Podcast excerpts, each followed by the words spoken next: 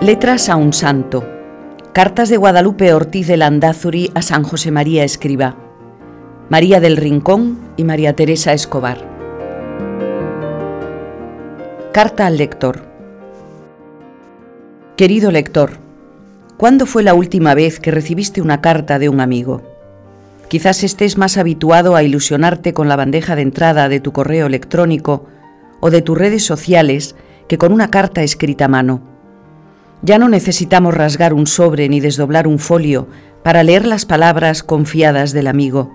Con un sencillo clic accedemos a las confidencias convertidas en píxeles. Ya sea en papel o en versión digital, ¿has recibido alguna vez las palabras de alguien que dejaba un trozo de su alma en el texto? Estos textos extraídos de cartas que Guadalupe Ortiz de Landázuri envió a San José María Escribá de Balaguer son retazos del alma de una mujer que supo encontrar a Dios en medio del mundo. Guadalupe abre su corazón y su alma al fundador del Opus Dei, al Padre, como siempre le llamó. Son cartas escritas por una persona convencida de que el cielo era su destino y el mundo su camino. Cuando en 1944 Guadalupe, profesora de química, conoció a San José María, descubrió que Dios le presentaba un camino de santidad en medio del mundo a través del trabajo profesional. Pocos meses después de aquel encuentro, le dirigió una carta encabezada como lo haría ya desde entonces, Padre. Aquella misiva en la que pedía a San José María ser admitida en el Opus Dei fue la primera de las 350 que Guadalupe le envió. Una correspondencia que comienza el 19 de marzo de 1944 y que concluye el 22 de junio de 1975, cuatro días antes del fallecimiento de San José María en Roma. Más de 300 cartas, miles de palabras escritas a mano, letras confiadas a un santo. Guadalupe escribe a San José María durante más de 30 años, sin esperar una respuesta, porque lo que busca es abrir su alma, mostrarla como es, con entera sinceridad y confianza. Estas letras son un desahogo de su vida espiritual que nace muchas veces de un rato de oración.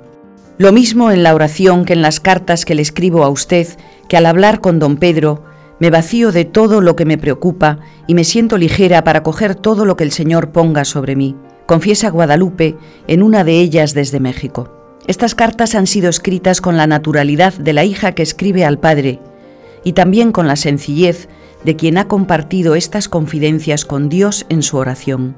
Guadalupe busca la luz y la oración de quien ha recibido una gracia de Dios para abrir un nuevo camino de santidad en el mundo.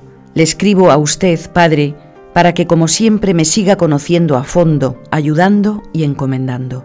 Han pasado más de 40 años desde la última misiva que Guadalupe Ortiz de Landázuri escribió a José María Escribá de Balaguer, y tan solo ahora alcanzamos a ver que estas cartas guardan en sí un tesoro por descubrir.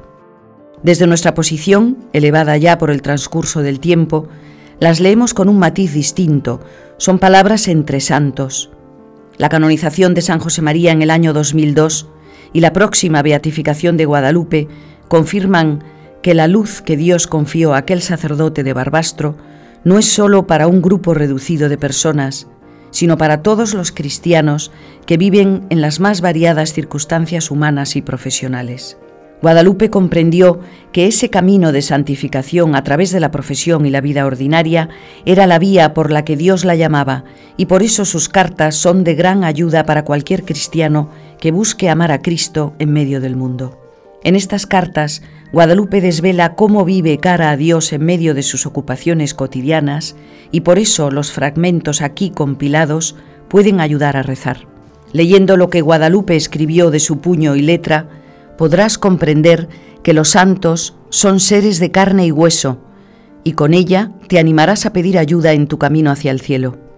Querido lector, compartimos contigo esta selección de fragmentos de las cartas de Guadalupe a San José María, con la ilusión de que como ella aprendamos a encontrar a Dios en las circunstancias más corrientes de nuestro día a día.